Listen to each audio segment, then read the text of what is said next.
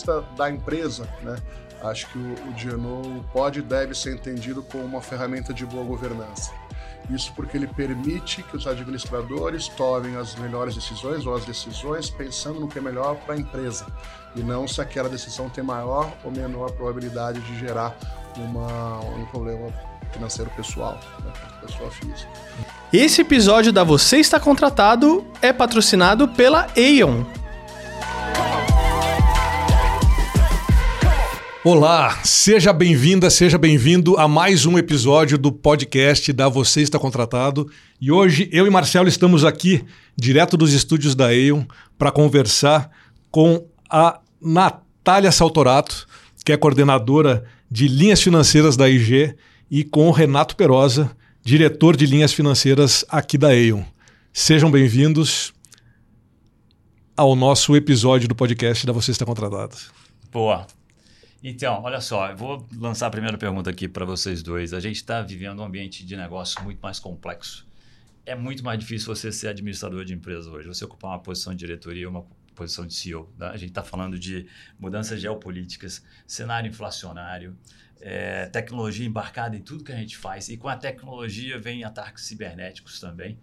E novas gerações entrando no mercado de trabalho. Esse modelo híbrido, etc. Né? E como é que a gente trabalha com essa nova geração? É, então, muito mais complexo ser diretor de empresa. Né? E aí, você é diretor de empresa, Renato. Aí, como é que a gente lida com esses desafios todos? É, acho que esses, esses, desafios eles vêm uh, compor um ambiente é, de gestão que já é por si só desafiador. Né? É, administrar a empresa inevitavelmente incorre em correr riscos, né? É, em fazer decisões. Né? É, e essas decisões, a gente vai falar um pouquinho mais é, durante esse podcast, mas elas podem fazer, elas podem ter em um segundo momento se mostrado erradas ou incompatíveis com, com determinadas expectativas de terceiros. Né? É, isso, a gente está falando aqui de, de, seguro de GNO, é, é, o, uh, é o chamariz do que a gente chama de responsabilidade. A responsabilidade dos executivos diante das decisões que tomam. Quando a gente traz elementos como esses mencionados, é, a gente percebe um ambiente de, de gestão de negócios muito mais volátil, muito mais incerto, é, e que requer respostas cada vez mais rápidas dos executivos. Acho que é um caldo bastante importante e interessante aqui para a gente falar um pouquinho sobre como funcionam as proteções, Excelente. os seguros como proteção patrimonial aí no caso. A gente vai entrar especificamente na temática do seguro de GNO. Né? Antes de entrar nesse tema específico, eh, Natália, você quer explicar qual é o papel da AIG e da EON nessa parceria entre vocês? Ah, você quer começar? Já que você que traz o risco para mim. Aí Começa aqui, né? Vou começar é. por aqui. É. Uh, os clientes nos procuram como consultora de riscos. A Aon é uh, a maior consultora de riscos do mundo, norte-americana. Uh, e nós temos alguns parceiros de negócios, a Aon, entre eles a AIG. A IG e a Aon são dois líderes de mercado em financial lines no mundo todo. Então, assim como eu é, trago riscos para a Natália aqui, os nossos parceiros no exterior fazem o mesmo, são, são, são parceiros importantes no mundo inteiro. É, e a IG, por sua vez, é a seguradora, é quem de fato faz a, a, a, o pagamento das perdas financeiras decorrentes desse seguro. Calma, calma, aí. Né? Primeiramente, né? evita o, risco, o pagamento, né? primeiramente, você traz o risco para a gente sim. e a gente vai fazer uma análise de aceitação do risco. Então, uhum. as pessoas que fazem o mesmo trabalho que eu nas diversas seguradoras aqui no Brasil que tem esse produto também, a gente faz a análise do risco, vê se tem aceitação dentro do apetite. Cada seguradora tem um nível de apetite diferente para risco e a gente determina se a gente tem apetite, quanto custaria, quais são nossos termos e condições, e ele vai defender o cliente dele para tentar sempre o melhor custo possível para esse risco em questão. Então. É, mas boa. na prática funciona, essa, é. essa tabelinha funciona muito bem, né? Então, uhum. é, a corretora a seguradora trabalha em parceria com o cliente para oferecer essa proteção patrimonial a eles. Então, vamos falar do que é o seguro de GNO agora? Quem ah. quer definir para gente? É, o GNO, ele é o, a gente pode chamar ele do seguro de responsabilidade civil dos diretores e administradores. Ah, então, vamos... DNO, o D é uma palavra em inglês de directors, que seriam os diretores, e o O seriam officers, que a gente normalmente chama de administradores. Mas aí também entra conselheiro, aí também entra conselheiro independente, conselheiro do conselho de administração, gerentes, todo mundo normalmente. Sócios tem... da empresa? Que tem poder de, de decisão. O De caneta. administrador. É. a caneta. é. Quem pegou a caneta e assinou tá dentro desse pacote de vocês. É isso, é uma- essa pergunta sua é muito boa, é uma grande dúvida das pessoas. Os sócios administradores possuem cobertura. Agora, o sócio, quando ele é chamado pelo risco de ser, em vez de ser empreendedor, isso é algo que não está coberto na pólice de Genoa. Então, seu risco de empreender não está coberto nesse seguro de responsabilidade civil para diretores e administradores. Tem, tem um Uau. conceito interessante quando a gente fala de DNO, quando a gente fala de seguro de responsabilidade civil, que é a responsabilidade civil, é, que nada mais é do que o dever de você reparar uma terceira parte que se sinta lesado, no caso do DNO, por um ato de gestão. Então, é o seguro que repara perdas né, e danos causados a terceiras partes. Isso se- se diferencia do que nós chamamos de seguro de primeira parte, que é quando você protege o seu ativo, como um seguro de propriedade, um seguro de automóvel, um seguro de residencial, que você protege o seu ativo. Aqui não. Você está reparando o dano que você causou a um terceiro por meio dos seus atos de gestão. Então, é isso que significa responsabilidade civil. Isso. Eu tô. Eu tomei nota. Eu- hein? Fala aí. Não, eu fiquei um pouco assustado, né? Do tipo, do tipo, ah, você está envolvido, mas você não responde por, né? Então, essa, essa, esse nível de, de, de responsabilidade mesmo para acionar um seguro, para, por estar, para estar coberto por um seguro, é, é diferente, né? É- é- não é Acho- tão, acho que a tão pergunta claro. é, assim. a pergunta é o que está coberto, então, né? Tá o que, que um seguro de GNO, o que, que uma pólice de seguro de GNO cobre? Quer falar? A principal cobertura, o objetivo. A principal cobertura do seguro de Genoa que a gente vê sendo aplicada são as antecipações do custo de defesa. Porque todos os, os casos de, do seguro de responsabilidade civil para administradores e diretores acabam sendo processos judiciais que são longos. Então, até a gente averiguar se, um, a pessoa de fato cometeu, cometeu algum erro que precisa ser reparado, e dois, esse, de- esse dano ainda precisa de uma indenização, até lá você está pagando custo de defesa. Você precisa se defender de um- algo que alegaram que você fez. Então, a principal cobertura são custos de defesa para todo e qualquer processo que essa pessoa física que trabalha na empresa, esse diretor ou esse administrador, possa estar sofrendo. Então, de é onde vêm principal- esses processos? De todos os É, eles lugares. podem ter as mais variadas origens. Então, a gente está falando de questões trabalhistas, tributárias, consumeristas, concorrenciais, previdenciárias e todo tipo, Regulatórias em geral, né? Eu É. diria. todas elas, todo, todo Meio tipo ambiente de hoje em dia meio também, ambiente, é questão ambientais, sem importante, dúvida. Então é qualquer terceiro que se sinta lesado por um ato de gestão no executivo, seja um concorrente, um cliente, um empregado, um órgão regulador, A o comunidade. governo, a comunidade que entre com uma reclamação contra os executivos relacionados ao seu ato de gestão eh, vão estar amparados pela pólice. A reclamação é contra o executivo ou é contra a empresa Isso e que tem é- consequência? É. Era a minha pergunta. As Tipo, duas você está falando muito As do... duas coisas. É que às vezes a, a reclamação ela inicia contra a empresa e aí depois de alguma certa investigação eles falam: ah, pera, alguém aqui tomou uma decisão indevida. Aí eles puxam o administrador. E às vezes, dependendo da decisão que foi tomada, ela inicia-se contra a pessoa física. Depende da legislação que está sendo aplicada e depende do tipo de reclamação. Então, uma coisa bem clássica que a gente tem atualmente acontecendo em empresas listadas, que é um exemplo bem fácil de dar, é a falha na data de publicar fato relevante. Isso normalmente. Empresas listadas são empresas negociadas em Ah, bolsa de perdão, valores. sim. Empresas É. negociadas na Bolsa de Valores, elas têm uma legislação que diz que elas precisam publicar fatos relevantes sobre coisas que aconteceram na empresa dentro de uma data específica.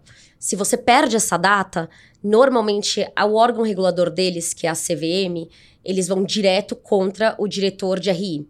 Que é a pessoa física que é responsável por essa publicação. Então, nesse caso é bem simples, porque tem uma pessoa específica responsável por isso.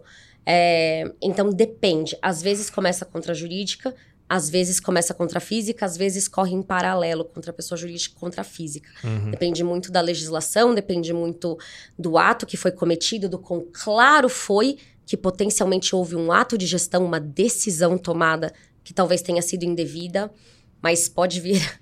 É, surpreendente. Pra gente até surpreendente atualmente. É interessante pensar que pode ser contra pessoa física, ou contra uma pessoa jurídica, ou contra um corpo diretivo inteiro, ou É. contra um É. conselho inteiro. Quando Verdade. aquela decisão é colegiada. Claro, porque cada vez, cada vez mais menos decisões são tomadas no individual, né? Então, reuniões de conselho, reunião de direção, reunião de com, um comitê de uma grande empresa, as decisões não são isoladas, né? Exatamente. E por uma pessoa se sentir lesada por um indivíduo, ele tem que saber muito o que ele está o que ele tá alegando, né? Tipo assim, ah, eu sou, eu fui lesado por esta pessoa física. Tem nome E não- sobrenome, né? Tem É, nome e sobrenome, né? Então é, é muito direcionado também, né? Perfeito, até Não, por mas- isso que eu comecei a comentar. Mas o normal a gente é não começa saber, com né? custo de defesa. É. Exato. Por isso que a, a principal cobertura começa com custo de defesa. Porque primeiro a gente está tentando entender o que, que aconteceu. Uhum. Foi o colegiado que tomou a decisão errada? Foi uma pessoa específica lá dentro que forçou? O que, que aconteceu? A gente começa com um processo, um processo judicial. Deixa eu Seja entender, né? judicial, administrativo, arbitral, criminal. Tem várias searas para isso, mas é deixa eu entender o que aconteceu. E às vezes algumas pessoas são automaticamente removidas do processo, às vezes leva mais tempo, mas até a condenação final é um processo de vamos ver o que, que aconteceu.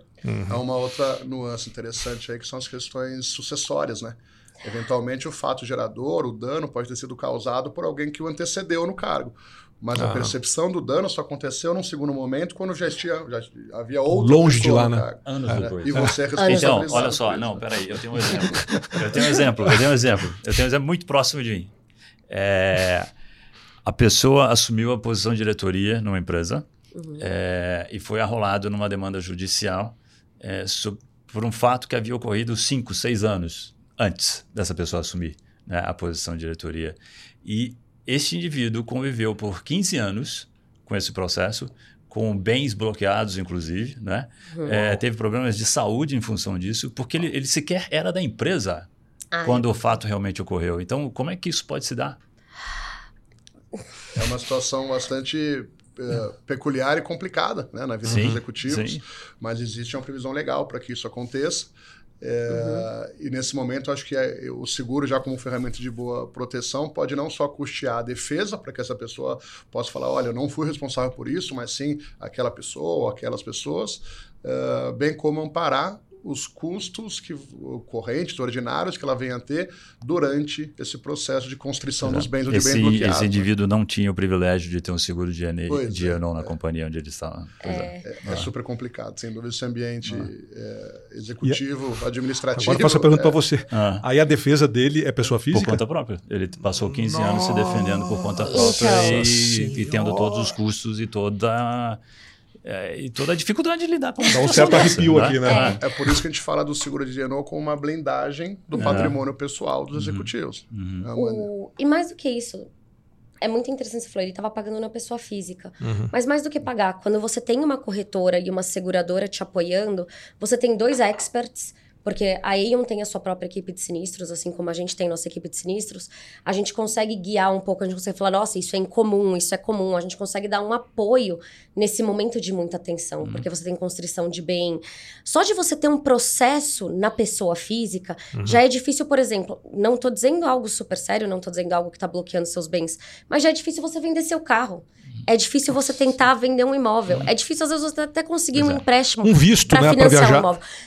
Porque fica preso. Na hora que Fica. puxam as Eu fui fichas. muito próxima de... Exato. Na hora que puxam as certidões do seu nome, e nas diversas searas que existem, a certidão judicial, criminal, etc., aparece aquela questão pendente.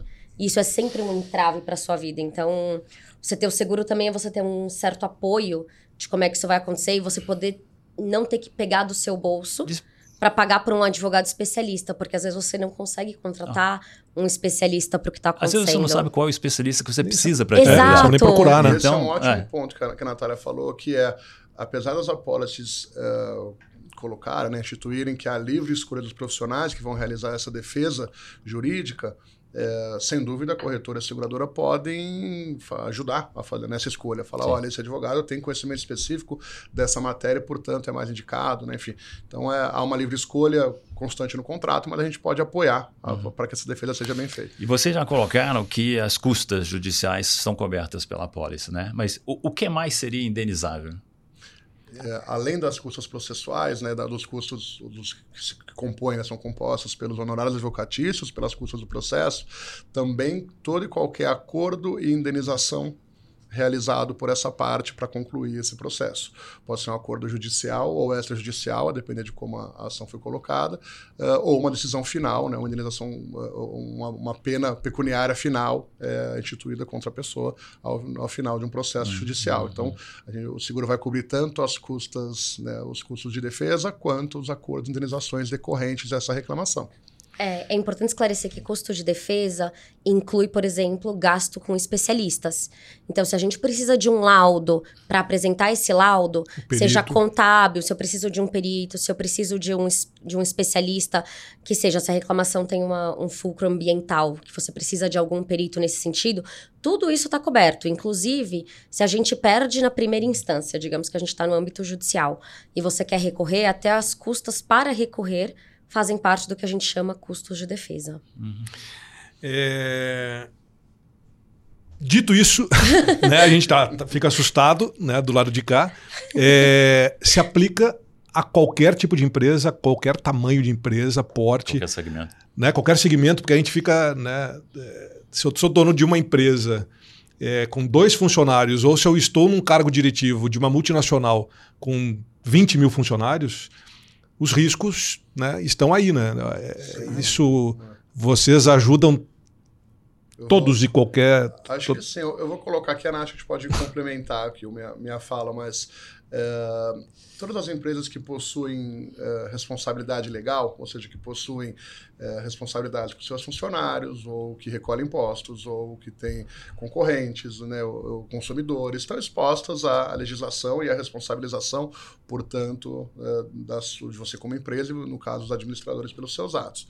É claro que é, a ambientes mais ou menos litigiosos ou bélicos do ponto de vista judicial, é, há empresas que têm alguns reguladores mais atuantes, né? então o ramo de atividade, o tamanho da empresa, uhum. as jurisdições que ela trabalha, algumas são multinacionais, possuem é, exposições em outros países, tudo isso uhum. influencia né, na, na, chance, na exposição e no, na volumetria que a gente fala, eventualmente até na severidade, no tamanho da indenização que pode, que essa empresa está é, é, suscetível a receber. Uhum. Mas, de uma forma geral, todas elas, da menor a maior, todas uhum. elas possuem uhum. essa, essas responsabilidades e, portanto, o seguro se aplica a todas.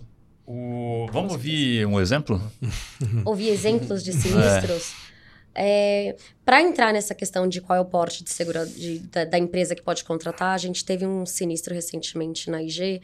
É, para entrar no, na questão de PMEs, né, pequenas e médias empresas, uhum. a gente tinha, a gente tem um seguro para uma sorveteria pequena. Ela está em algumas cidades do interior, de um estado bem do interior de, do Brasil, e um dos funcionários descartou o, a, o sorvete vencido pelo ralo.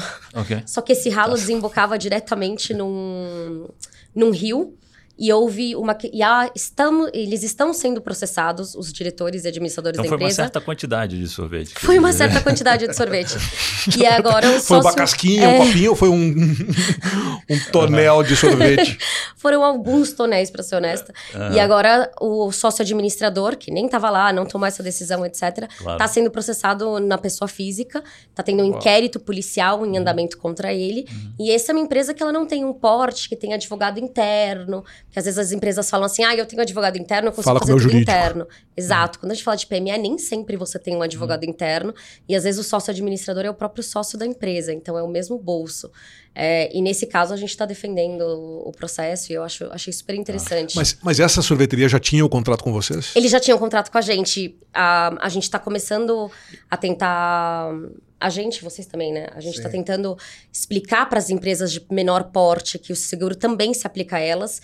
Essa foi uma das empresas que contratou com a gente, se eu não me engano, faz dois anos que eles contrataram a primeira vez e eles já estão utilizando o seguro. Eu quero, eu quero comentar, mas antes disso, algo que nós falamos no Esquenta aqui, né? é, já tinha o seguro, né, Renato? então não é que você vai contratar depois do, do é. evento. Hum. Não, é. Isso não existe, né? Essa, essa é uma situação onde o seguro de fato não se aplica, né? Quando você já uhum. possui um fato conhecido, a expectativa de receber uh, uma reclamação e contrata o seguro para cobrir daquela, daqueles, aquela situação uh, em particular, né? Isso seria hum. como se fosse o, o, seguro do carro batido, né? Você fala, Exatamente. É, já está batido, não, não dá para cobrir depois. Então, então, ó, eu quero voltar no tema da, da sorveteria, porque eu vejo alguns conceitos aí interessantes para a gente discutir também. Mas já que entramos no que não está coberto, vamos dar, vamos continuar com essa, com essa conversa, Renato. Legal. É, eu acho importante a gente entender. Tudo que já está em andamento contra a pessoa física não tem cobertura. Então, tudo que aconteceu no passado e já, já entrou contra alguma das pessoas físicas da empresa não possui cobertura, não tem como a gente cobrir isso. E, além disso, eu acho que é importante a gente mencionar que dolo e culpa grave e outras situações semelhantes não possuem cobertura. Só que a seguradora, não cabe a nós definir se houve dolo ou culpa grave, má fé. fé. Você sabe o que é dólar e má fé? Não, isso que eu queria saber. Isso é, comecei a chamar de doutora Natália, né? Eu tô evitando, eu tô evitando aqui de chamar de doutora, você é advogada. Explica pra gente a diferença entre uma coisa e quais são os termos utilizados né, por vocês, dolo, mafé, o que mais que tem? Como é que... Então, mais do que o que a seguradora usa, é muito importante entender que esses termos eles são juridicamente definidos. Eles possuem definições na legislação. E a seguradora, não cabe a nós fazer um julgamento de valor se você agiu com dolo ou má-fé. Ainda que, às vezes, a gente olha e fala, nossa, que absurdo esse sinistro, a gente não pode fazer nada. Até que o juiz, uhum. ou que uma decisão de última instância, defina que houve dolo, culpa grave, má-fé, a gente não pode não cobrir. Então, a gente paga os custos de defesa, a gente paga tudo e qualquer coisa que tenha a ver com esse sinistro em questão, e no momento que há uma decisão final que fala essa pessoa agiu, ou seja, ela intencionalmente, ela, ela de forma intencional, ela tentou criar um dano, ela tentou causar um dano, até que isso seja definido judicialmente ou arbitralmente, enfim, até que tenha uma decisão que não, não tem mais capacidade de recorrer, uma decisão final, a gente cobre. Aí, nesse momento, a gente pede tudo de volta e qualquer indenização que for devida, porque normalmente quando tem uma decisão de, ah, houve dolo e agora você deve X milhões, essa indenização não é devida e é importante que a gente tenha. A seguradora pode recobrar ou a gente vai pedir de volta tudo que foi vai antecipado.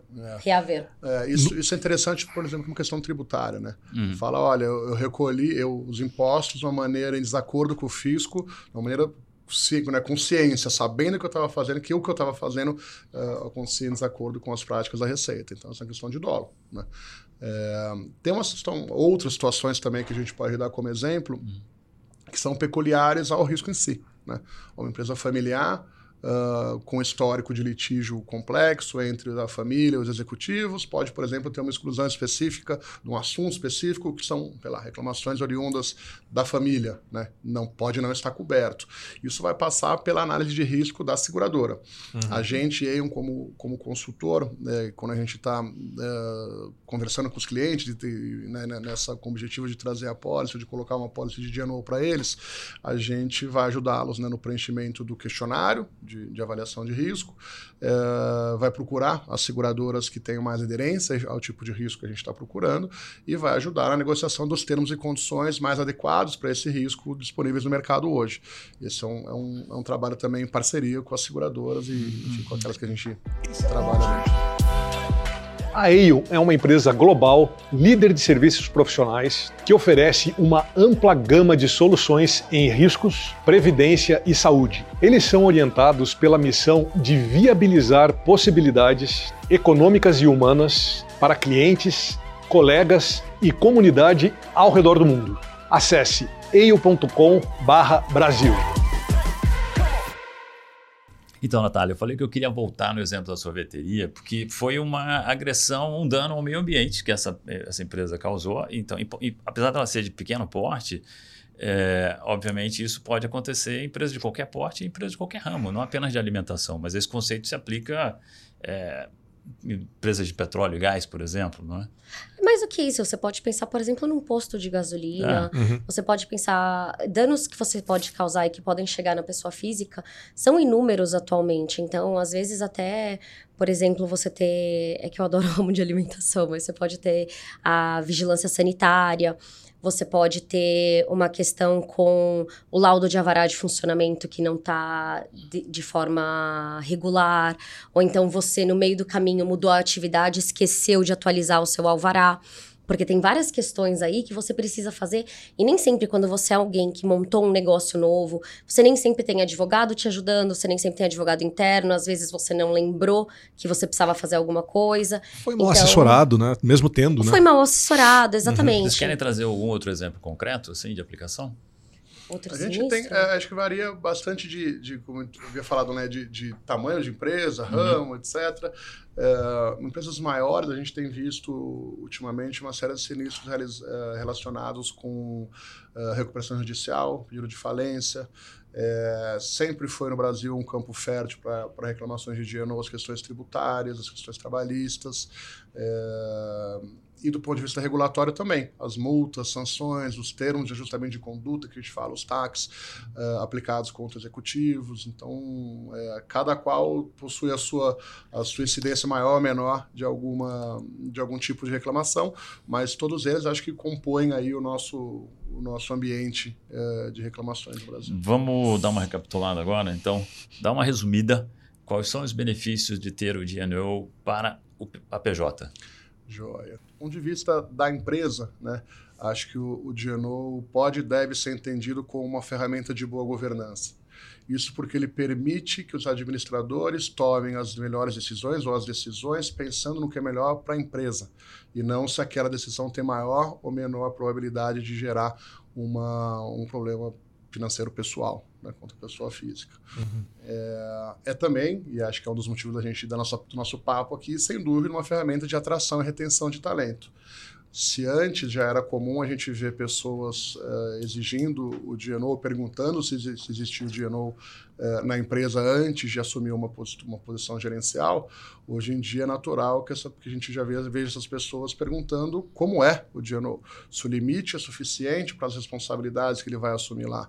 Se os termos e condições negociados eh, com a seguradora, né, os termos e condições da pólice são adequados, são aderentes à exposição que ele vai, que ele vai enfrentar ali por diante. É, então, do ponto de vista da empresa, é, além de uma questão é, é, própria do, do- de proteger os ativos da própria empresa, né? Então, a gente está falando de alguma forma, se você está custeando aquela, numa eventual indenização, num eventual sinistro de DNO, aquele valor, é um valor que poderia, em algumas situações, ser custeado pela empresa, ou normalmente ela o faria, né? Então, você também tem essa proteção indireta aí aos ativos da empresa.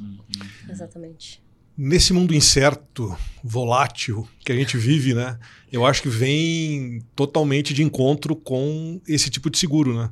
Então é as incertezas que a gente vive no mundo de hoje, eu acho que está diretamente relacionado à pólice de seguro que vocês estão oferecendo no mercado. Né? Acho que é- essa relação é direta, né? Acho que a gente pode chamar de conforto, né, Natália? É, É, É o é. conforto para tomar as melhores decisões, a blindar do patrimônio pessoal. Muda a maneira ao de trabalhar. Muda a maneira de trabalhar do executivo, né? É respeitoso, de né? conforto, É respeitoso com o executivo também, né? E, e uma coisa que a gente não mencionou, mas eu acho interessante mencionar, o seguro de DNO, é, de responsabilidade civil de diretores e administradores, a natureza desse seguro é tudo que não está excluído, está coberto.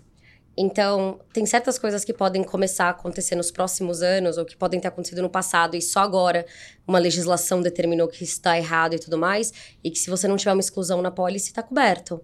Então, até a natureza desse seguro é para garantir que coisas inesperadas venham a ter cobertura se, se voltarem contra a pessoa física. Acho que isso é muito interessante aqui, dá para complementar rapidamente aqui, que é impossível que os executivos saibam tudo o que acontece na empresa o tempo inteiro.